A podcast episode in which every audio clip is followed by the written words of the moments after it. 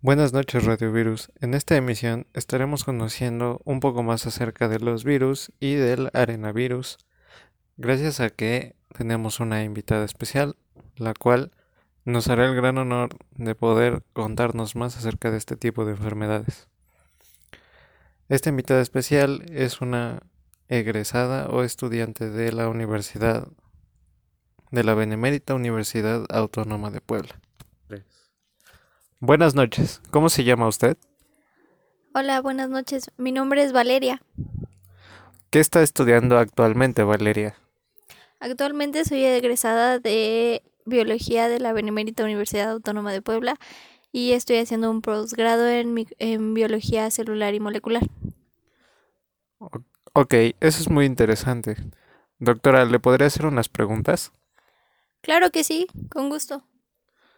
Una pregunta. ¿Usted nos podría explicar exactamente o al tener alguna idea de lo que es un virus?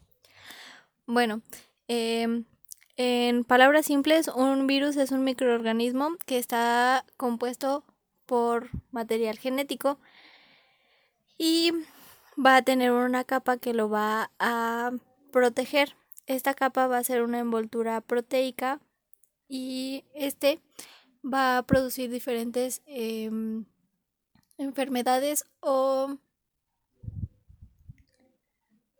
lesiones en el cuerpo humano. Ok, eso es muy interesante. ¿Qué efectos podría tener un virus en nuestro cuerpo humano o qué características nos podría describir que es un virus en el cuerpo humano? Bueno, eh, lo que es un virus en el cuerpo humano es más que nada un parásito, ya que este lo que va a hacer es introducir, introducirse en una célula eh, para poder reproducirse en ella, para poder subsistir dentro del cuerpo humano. Ya que se eh, introdujo en esta célula como parásito, pues lo que va a hacer es proliferar dentro de ella y así poder infectar a una cantidad mayor de células. Ok, ¿y qué diferencia hay de un virus en un cuerpo humano a una simple bacteria? Bueno, eh, las primeras diferencias que encontramos entre un virus y una bacteria va a ser el tamaño. En las bacterias, pues vamos a encontrar que las bacterias van a tener un tamaño más grande que la de los virus y los virus van a ser eh, de un tamaño más pequeño. Ok, como sabrá, nuestro podcast se basa básicamente en la investigación de un virus, el cual apareció en Brasil, el cual ya está siendo controlado actualmente en Estados Unidos, pero como sabrá, este virus es un poco peligroso. Tiene dos nombres. Uno de ellos es arenavirus o hemorragia sanguínea. Diarrea hemorrágica, más bien. ¿Usted nos podría hablar algo acerca de este virus o virus que haya similares a este? Bueno, claro. Este tipo de virus va a causar lo que ya dijo, que va a ser una hemorragia sanguínea.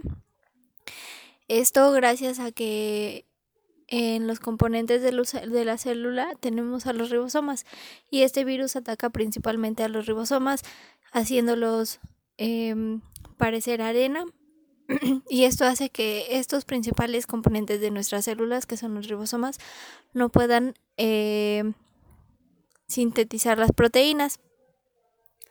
Ok, antes que nada, ¿nos podría describir qué es un ribosoma? Claro que sí. Bueno, un ribosoma es uno de los principales órganos en el citoplasma de una célula. Este va a estar compuesto de agua, de proteínas y de ARN y su función principal es la síntesis o la fabricación de las proteínas. Ok, muchas gracias. Otra pregunta. ¿Qué síntomas tiene este virus o qué síntomas podría provocar este virus en nuestro cuerpo humano? Bueno, este virus va a tener varias, em, varios tipos de, de, de síntomas. Estos pueden ser muy parecidos a la influenza, a los de la influenza, puede traer fiebre, dolores musculares o mialgias, escalofríos, anorexias, algunas veces también meningitis y fiebres hemorrágicas severas.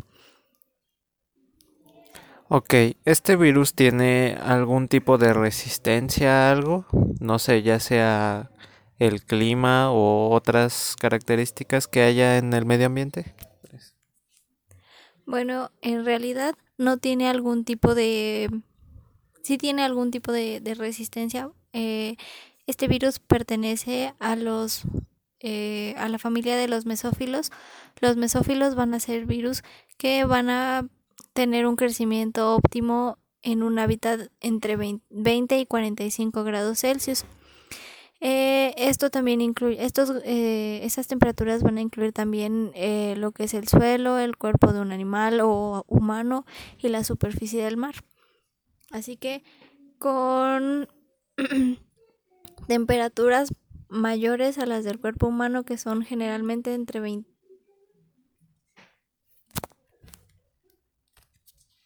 entre 37 grados en humanos, este virus va a pues empezar a morir y en temperaturas más bajas a las de un humano que serían entre los 35 grados también va a empezar a morir. O sea que nos estás diciendo que este virus básicamente podría morirse con una fiebre que nuestro cuerpo genere. Sí, claro, obviamente podría morirse con una fiebre ya que alcanza temperaturas de 37, de 38, 39 o hasta 40 grados, pero también las fiebres altas son dañinas para el ser humano. Ok, entonces, en base a su opinión, ¿usted podría decirnos qué tan dañino es este arenavirus en un sistema humano o en un sistema de un organismo vivo?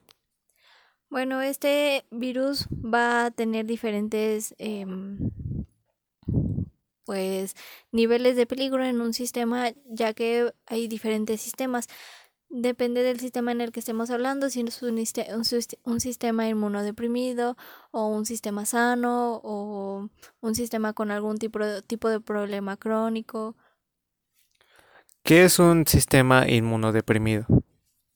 Un sistema inmunodeprimido es el que tiene muchos defectos eh, muchas deficiencias, perdón, eh, como por ejemplo los portadores de VIH, vamos a tener las defensas bajas, eh, vamos a estar muy propensos a infecciones, tanto bacterianas, víricas o fúngicas, y pues vamos a tener siempre diferentes, bueno, vamos a estar siempre enfermos o contagiados con alguna hongo, bacteria o virus.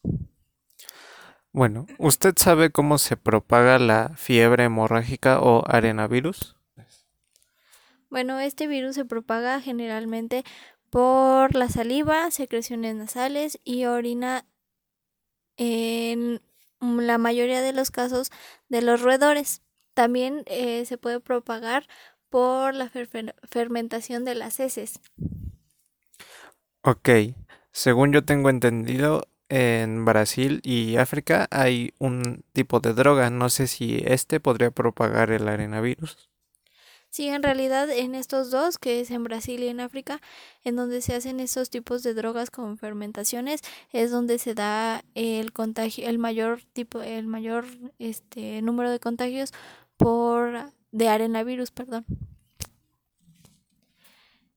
En realidad también en España hubo casos en donde hubo epidemias de brotes de epidemias de esta enfermedad gracias a garrapatas y pulgas que fueron viajando en aves eh, desde el continente africano hasta España. Ok, doctora, ¿usted sabe cuántos tipos de virus hay relacionados a este? Porque tengo entendido que muchos virus asemejan los mismos síntomas que genera este. Entonces no sé si usted podría decírnoslo. Vamos a tener que son nueve tipos de virus, bueno, de enfermedades por arenavirus y también en esta pueden haber eh, diferentes vectores o diferentes mutaciones en las que va a haber pues una mayor em, enfermedad o sintomatología. Ok. Y por último, esta última pregunta es consecuente al arenavirus. Queríamos saber si en nuestra sociedad hay alguna manera de evitar este contagio o alguna manera de que el virus ya deje de esparcirse o de que podamos salvar a futuras generaciones de padecimiento de fiebre hemorrágica. Bueno, claro.